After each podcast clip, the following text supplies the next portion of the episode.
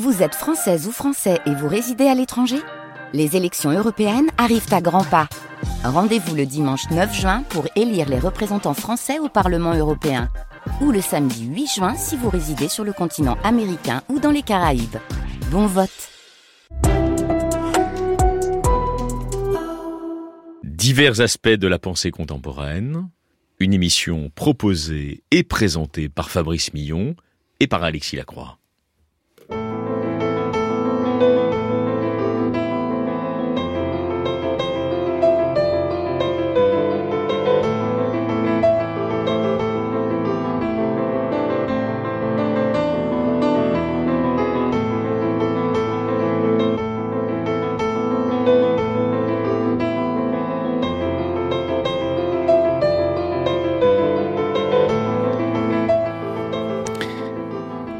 Bonjour chers auditeurs, chères auditrices, euh, bienvenue à tous en ce dimanche matin. Bonjour cher Fabrice Millon. Bonjour Alexis. On est très heureux de vous retrouver pour une nouvelle séance ensemble et on a le bonheur, le privilège aussi de recevoir un invité de marque qui est le philosophe Charles Coutel, professeur émérite à l'université de l'Artois.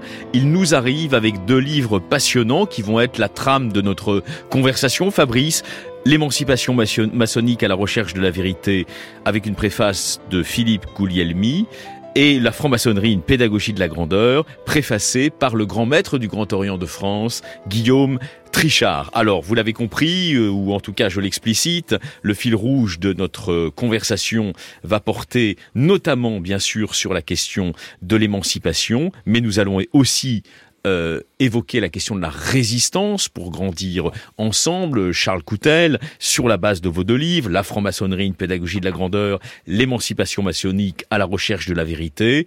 Alors commençons peut-être par des choses simples. L'émancipation appartient à la pensée rationaliste depuis le siècle des Lumières. Quels sont les sens que revêt ce concept si précieux d'émancipation dans la tradition maçonnique qui vous est chère, Charles Coutel, et dont vous êtes aujourd'hui un des principaux exégètes français. Merci, cher Alexis, chers amis, chers amis. Euh, je vous remercie pour cette invitation qui m'honore. Euh, merci aussi de me donner l'occasion de saluer euh, les grands maîtres, mais aussi Cécile Révauger, qui m'a, qui m'ont accompagné et préfacé dans mes différentes, euh, de mes différents travaux. Ce fut d'abord euh, Patrick Kessel dans un ouvrage qui est le point de départ de ma prise de conscience pour répondre à votre question pour une république laïque et sociale. Ensuite, et grâce à l'amical soutien euh, de Philippe Guglielmi et, les, comment dire, les lumières de Cécile Révauger, ce fut un premier livre, effectivement, l'émancipation maçonnique. Et là, je vais répondre bien sûr à votre question. Et puis, dans le prolongement de cette réflexion sur l'émancipation, une réflexion sur la grandeur. Voilà, nous n'arrêtons pas. Et je réponds à votre question de d'invoquer la grandeur et la vénération, hein, dans Vénérable Maître, euh, il y a effectivement l'idée de vénération, qui est l'horizon maçonnique de l'idée d'émancipation. Alors oui, je mets les pieds dans le plat, nous n'arrêtons pas de nous tromper sur l'émancipation. Ah oui alors, quel est le sens qu'il faudrait rejeter, dépasser, abandonner, ou auquel il faudrait renoncer, et quel est le sens vers lequel il faudrait se diriger aujourd'hui pour prendre l'émancipation pour ce qu'elle est réellement, Charles Coutel? Pour comprendre euh, les dangers qui nous menacent, et pour euh, ne pas se contenter d'un rapport incantatoire à l'émancipation, il faut écouter euh, d'abord ce que nous dit le grand maître du Grand Orient. Quand il commence par un appel à l'humilité, dans son excellente préface, mais aussi son beau discours euh, du convent de Lille, tout simplement avoir l'humilité de dire qu'il faut commencer par réparer.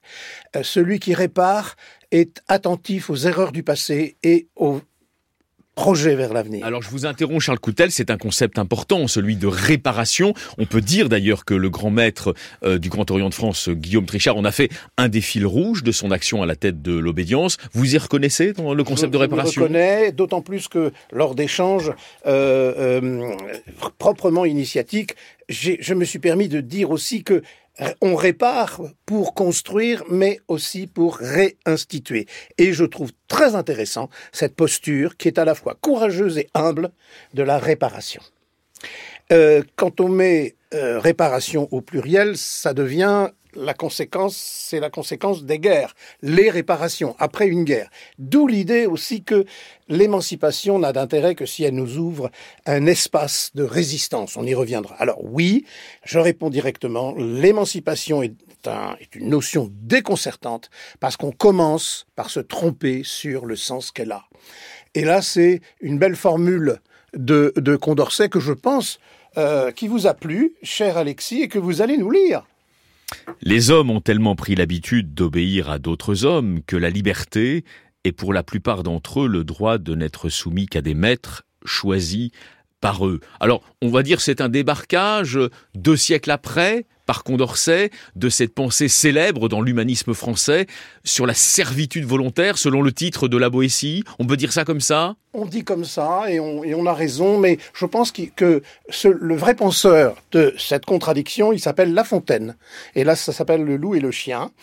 Euh, et le loup, qui donc fréquente les, et hante les forêts, euh, s'aperçoit que le chien, qui a sa pitance tous les jours, est drôlement marqué par un collier de servitude. Et là, euh, ce qui est intéressant dans la maçonnerie, c'est qu'on se révolte contre la rhétorique de soumission orléaniste de tous les chiens. Alors, on va justement entrer dans les détails. Est-ce qu'on peut dire que lorsque l'on se sépare de ces métaux, au sens propre comme au sens figuré, on figure en quelque sorte cet affranchissement de toutes les servitudes, de tous les jougs qui nous retiennent dans la vie profane? Oui, à condition de prendre au sérieux les multiples avertissements que nous lancent les rituels maçonniques. Commencer par le silence, parce qu'en général, quand on est soumis, on s'aveugle sur soi-même en, bavardant. Ensuite, quand on s'engage, je crois, dans notre problématique euh, humaniste, quand on fait un serment, on s'y tient. Et c'est ce qui a lancé le, second euh, ouvrage de cette année. On s'aperçoit que finalement, euh, il est absolument essentiel de se tenir à cet euh, engagement de chaque euh, vénérable maître qui s'engage dans ce mandat. Je cite, Je promets, dit tout candidat vénérable maître, je promets de travailler à la grandeur de ma loge et à la grandeur de la franc-maçonnerie. Alors absolument, Guillaume Trichard, le grand maître du Grand Orient de France, qui signe la préface de ce très beau livre, Charles Coutel, autour duquel nous nous réunissons avec euh, Fabrice Millon, la franc-maçonnerie, une pédagogie de la grandeur, le précise, grâce à la maçonnerie, on passerait en quelque sorte à un degré supérieur, non seulement de conscience, mais aussi tout simplement d'émancipation. Est-ce qu'on peut dire qu'aujourd'hui, dans notre société, en grande partie déboussolé pour aller vite, il n'y a plus d'autres instances véritablement émancipatrices que les loges maçonniques. Je le crois, car euh, un certain nombre de nuages toxiques qui nous viennent des Tchernobyl de la pensée unique consistent à diffuser euh, ce que les jeunes appellent des fake news et à oublier que euh, ce sur quoi nous allons euh, euh, insister peut-être, le triangle de la grandeur. Mhm. Je dis triangle parce que nous sommes ici pour cela. Pourquoi triangle? Parce que tout simplement, lorsque dans le monde euh, profane, deux termes, deux écoles, deux personnes s'opposent, l'espérance maçonnique, ça consiste à dire il existe toujours une solution pour s'en sortir par le haut. Et c'est le sens que je donne à grandeur. Mmh. Grandeur, ça n'est pas se monter du col, c'est tirer les choses vers le haut pour élever le débat. C'est le sens de cette belle formule de Guy Arcizet que je salue. La franc-maçonnerie ne s'enseigne pas. Elle se vit dans la pratique d'une émancipation qui est un apprentissage de la liberté. Ce vécu se transforme sans cesse au fil du parcours maçonnique. Charles Coutel, c'est absolument passionnant. Une question avant qu'on vous interroge plus avant sur l'admiration et la vénération. C'est mon camarade et euh, ami, et néanmoins ami, Fabrice, qui va s'y coller. Mais encore une question. Que doit à la tradition religieuse, on va dire juive dans un premier temps et chrétienne, donc judéo-chrétienne, ce concept, en quelque sorte, d'émancipation dans l'espérance qui est au cœur aujourd'hui de l'initiation maçonnique? Je pense que euh, lorsque euh, un grand penseur juif, très influencé par la tradition laïque et républicaine, qui travaille à, la diffusion de la pensée juive, euh, Edmond Flegg, lorsque en 1949, 49, pas loin de 45, dit nous de l'espérance, il est maçon sans tablier, puisque le nous qui réunit ce qui était part en maçonnerie est un nous paradoxal, puisque c'est un nous qui n'éteint pas la singularité, ce que dit Arcizet, mais qui promeut une singularité artiste, artiste de soi, avec les autres. Moi, j'appelle cela la grandeur. Alors nous sommes dans une émission où la singularité artiste de soi a droit de citer, preuve d'ailleurs par votre invitation, cher Charles Coutel, vous êtes professeur émérite de philosophie et évidemment très versé dans l'interprétation, dans l'herméneutique philosophique euh, de la maçonnerie, de l'initiation maçonnique, et nous avons des questions très précises à vous poser. Fabrice Millon vous les pose concernant la vénération maçonnique. Oui, Charles Coutel, j'ai une question. Quand vous mentionnez le triangle de la grandeur, me vient une question. Qu'est-ce que la vénération maçonnique? Merci pour cette bonne question. Et vous savez, comme c'est difficile, on dit dans le monde politique, vous faites bien de me la poser. Alors, ce qui généralement permet aux responsables publics de se donner un laps de temps de réflexion avant Voilà, c'est ce qui vient de se passer et je dirais, j'allais me la poser. Alors, le mot vénération ne peut pas être séparé de l'usage omniprésent du mot vénérable dans la maçonnerie. Euh, d'origine euh, cléricale religieuse, ce terme s'intègre pour moi dans ce que j'appelle, faute de mieux, le triangle de la grandeur, qui, dont la pointe euh, euh, consisterait à réfléchir sur l'idée de transmission. La transmission présuppose un acte à la fois d'humilité et de courage, comme on essaie de le développer dans le hors-série d'humanisme euh, de la revue Humanisme des francs-maçons du Grand Orient, qui s'appelle euh, Humanisme, transmettre l'empreinte des francs-maçons. Euh, Alexis, je te l'offrirai si tu me poses encore deux belles questions. Le triangle de la grandeur commence par le fait de vouloir transmettre d'avoir des ancêtres. Et là, je réponds à votre euh, question. Ce qui caractérise une religion, c'est d'accepter d'avoir des ancêtres. Sauf que les salafistes se trompent sur les ancêtres en croyant qu'il faut les idolâtrer, alors qu'en fait, il faut les respecter et les connaître. Le premier aspect de ce triangle, je réponds à votre question, en appelle un second qui est un temps plus esthétique, admiratif. La franc-maçonnerie apparaît à un moment où il redevient possible, recommandable d'admirer que l'on songe aux ruines d'Hubert Robert, et enfin la vénération. Alors, je, vénère. Vous, m'autorisez une question à ce stade Oui. La vénération, vous l'avez bien distinguée en réponse à Fabrice de l'admiration. Est-ce qu'aujourd'hui, justement, dans un monde de plus en plus désaffilié, coupé de ses origines ou de la continuité culturelle, disons pour parler comme Anna Arendt, justement, ça fait de la maçonnerie une instance de rappel contre cette espèce de, de rupture de relation avec les origines? Bien. Euh, un grand penseur euh, qui... Euh, oui, en a autour d'un arène pour faire vite, inconcis, euh, considère que nous avons un problème avec l'ancestralité parce qu'en fait, nous n'avons pas assez tenu compte de l'avertissement de Tocqueville qui consiste à dire il est dur d'être en démocratie parce que chaque génération doit repenser la grandeur à nouveau frais. Alors, la vénération, très bien travaillée par un certain nombre d'auteurs euh, spécialistes de philosophie morale, cela consiste à dire qu'après t'avoir admiré, je vais peut-être te vénérer si je m'aperçois que ta vie est en conformité avec ce que tu dis. Alors restez bien près du micro, Charles Coutel. Euh, vous êtes l'auteur de la franc-maçonnerie, une pédagogie de la grandeur, l'émancipation maçonnique à la recherche de la vérité. Nous sommes donc une émission initiatique, mais nous sommes aussi une émission ouverte sur la cité. Est-ce que vous avez l'impression que ces distinctions fondamentales ont encore, cours dans l'espace public français? Oui, à condition que euh, on ne fasse pas de l'immaturité un art de vivre. Euh, l'immaturité consiste à dire qu'on peut traverser la vie en trottinette.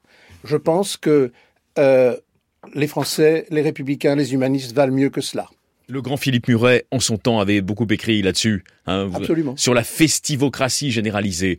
On vous remercie chaleureusement l'émancipation maçonnique à la recherche de la vérité, ainsi que la franc-maçonnerie, une pédagogie de la grandeur, avec une préface, une très belle préface, du grand maître du Grand Orient, Guillaume euh, Trichard. Et je cède la parole à notre ami euh, Fabrice pour les actualités de l'obédience. Le moins qu'on puisse dire, c'est que ce mois-ci, elles sont très nombreuses en ce mois de mars. L'actualité pour le mois de mars est très dense, mais Pour commencer, on va s'intéresser au musée, le musée de la franc-maçonnerie qui est situé évidemment à l'hôtel Cadet. Depuis le 26 janvier, nous accueillons l'exposition La Révolution, Femme, Vie, Liberté, des dessins de presse de deux artistes, Kianouch Ramezani et Mana Nayastani. Vous l'avez compris, Alexis, l'exposition est tournée vers l'Iran, une exposition à entendre comme un soutien au peuple iranien. De la même manière, toujours sur l'Iran, pour le mois de mars, le 19 mars, une soirée Iran, une soirée à la fois singulière, pour ne pas dire atypique, dans la mesure où nous allons accueillir des artistes, des artistes sur scène et dans le temple Groussier, ce qui est tout à fait inhabituel. Une dernière date pour le mois de mars, le 21 mars, les chantiers de la République, des conférences publiques donc, autour d'un thème qui est l'eau, l'eau, un bien commun un bien commun, et c'est vrai que c'est au cœur des grandes problématiques de développement durable et d'écologie. Qu'est-ce qu'on peut en dire philosophiquement en une minute je sais, de cette question de l'eau, justement, Charles Coutel? Quand on réfléchit comme vous le faites, dans l'horizon de la fraternité républicaine, est-ce qu'on va, dans les décennies qui viennent, devoir gérer, en Europe occidentale, en France notamment, des problèmes drastiques euh, d'eau et de ressources en eau? Oui, je pense que c'est effectivement euh, l'eau fait partie des biens communs, j'ai un problème avec le bien commun qui est le cœur de la doctrine sociale de l'Église.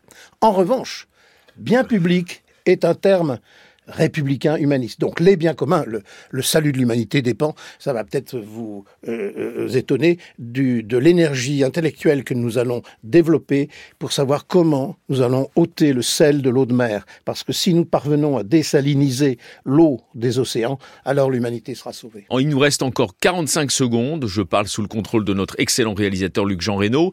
Est-ce qu'il faut pour retrouver les voies de l'émancipation, reconstruire aussi très activement, très volontaristement en quelque sorte, la République sociale et laïque que nous avons en héritage Oui, à condition, par l'école, par les services publics enfin restaurés, de former des républicains qui, eux, seront un jour capables euh, de, développer cette posture de résistance et de réinstitution, comme le fait euh, le grand maître euh, depuis, depuis le début de son mandat, et qu'on me permette, puisqu'il reste 15 secondes, de solenniser un tout petit peu nos échanges. Que l'amour fraternel unisse tous les anneaux de cette chaîne formée librement par nous.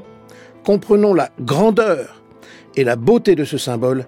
Inspirons-nous de son sens profond par elle.